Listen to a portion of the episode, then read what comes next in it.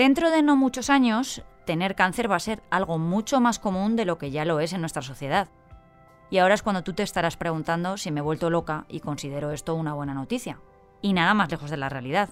Tener cáncer nunca va a ser bueno. Pero sí podemos conseguir que sea una enfermedad común y no mortal. Y sobre todo, que sea una dolencia compatible con nuestro día a día. Que su tratamiento no nos suponga largos periodos de sufrimiento. Se está investigando muchísimo, se están logrando muchos avances. Y el que traigo hoy no es algo que se vaya a ver en un futuro, es que está ya en los hospitales públicos de nuestro país y desde hace unas semanas. Ahora te lo explico. Soy Marta Hortelano y cada día, de lunes a viernes, quiero darte buenas noticias. Así que si necesitas un día sin sobresaltos, este es tu lugar seguro. Los buenos días, un podcast diario para ponerte de buen humor. El Ministerio de Sanidad ha dado luz verde hace unos días a la financiación de un nuevo tratamiento contra el cáncer. Se trata de una combinación de dos anticuerpos que se administra mediante una inyección subcutánea para un determinado tumor de mama muy agresivo. Además de peligroso, está bastante extendido porque afecta al 20% de las pacientes de esta dolencia. Este nuevo medicamento se inocula en el muslo durante aproximadamente 8 y 5 minutos, en dos dosis, una de carga y otra de mantenimiento. Su aplicación es hasta un 90% más rápida que la que se usaba hasta ahora, de forma intravenosa, con un gotero, que necesitaba de horas de espera en un hospital. Así que este nuevo tratamiento facilita la calidad de vida de las mujeres que sufren la enfermedad. Según los últimos datos de la Sociedad Española de Oncología, este año se diagnosticarán casi 280.000 casos de cáncer. Los más frecuentes serán los de colon y recto, mama, pulmón, próstata o vejiga. Como te decía antes, habrá que hacer compatible la vida cotidiana con el tratamiento de algunos tumores para que ese proceso de curación no suponga además una pesadilla para los pacientes. Para eso necesitamos que las terapias no solo sean eficaces, evitando que la enfermedad progrese, sino también que sean cómodas y que ayuden a conciliar la vida personal de los enfermos. Por eso este nuevo fármaco que acaba de ser autorizado por Sanidad es tan buena noticia, otra ventaja del tratamiento es que la administración subcutánea es menos invasiva que la intravenosa, que a veces suele acarrear riesgos de hemorragias o infecciones e incluso derivar en algunas complicaciones un pelín más graves. El doctor García Sáenz matiza que para pacientes a los que no se les puede implantar un dispositivo intravenoso, un gotero, este fármaco es la única forma que tienen para recibir su medicación contra el cáncer.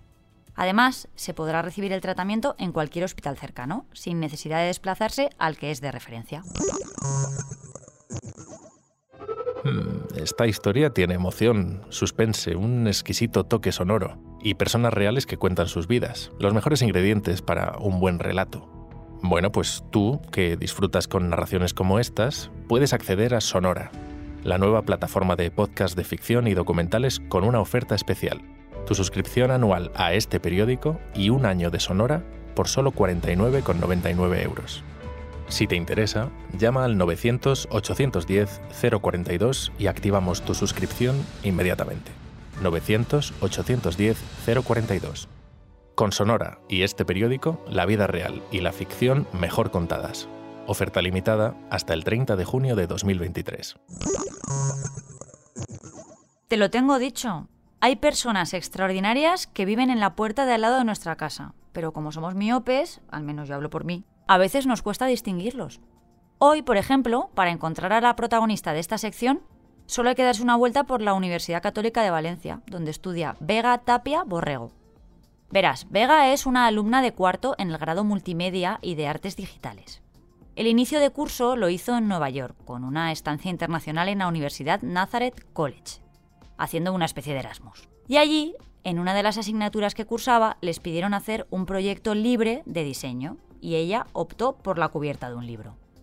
Dice que al ser una enamorada de la lectura, se lanzó a crear unas portadas de libros de corte clásico y con su sello de identidad, que es la utilización de motivos dorados y blancos. Y con el resultado en la mano y animada por sus profesores en Nazareth College, la estudiante de la católica decidió presentar su trabajo en los Advertising Awards, unos prestigiosos premios de diseño gráfico en los que ha ido ganando categorías hasta llegar a la nacional, en la que, por cierto, también ha conseguido imponerse. Más allá de lo bonitos que son los libros por separado, que yo los he visto, el proyecto de Vega cobra vida cuando los lomos de estos libros se juntan en una composición única. Lo más importante en un libro, cuando lo pones en una estantería, es su lomo, claro. Entonces los diseñó de tal forma que al juntarlos crearan algo que fuese distinto del resto. En este caso, un paisaje diurno, los cuatro primeros tomos, y otro nocturno con los cuatro siguientes. Y es una preciosidad. Ella, que suena muy modesta, dice que el premio va a suponer un gran estímulo para su inminente incorporación al mercado laboral. Pero lo cierto es que a Vega se la van a rifar, os lo digo yo. Es que nunca antes un alumno de la universidad en la que ha estado de intercambio en Estados Unidos había ganado este premio. Hemos exportado talento valenciano. Así que Vega, enhorabuena. Me encantaría que un día me diseñaras un libro, pero claro, para eso primero tendría que escribirlo y yo con este podcast no tengo mucho tiempo. A mí la que más me gusta es el pincho de tortilla, pero a escasa distancia de favoritismo de una buena croqueta.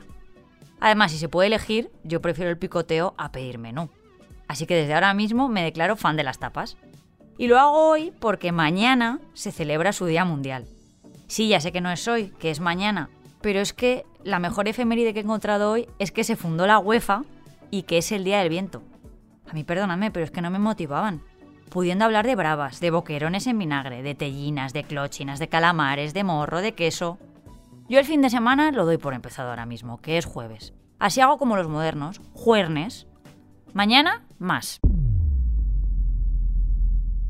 Muchas gracias por escucharnos y gracias a ti, Marta. Ay, la ilusión. Recuerda que si te ocurre algo bueno y quieres contárnoslo, puedes escribir a losbuenosdías@lasprovincias.es. Este podcast ha sido escrito por Marta Hortelano, la edición es de Amalia Yusta y Paco Sánchez, el diseño sonoro es de Rodrigo Ortiz de Zarate y la producción de Miquel Abastida y Tamara Villena. Thank you.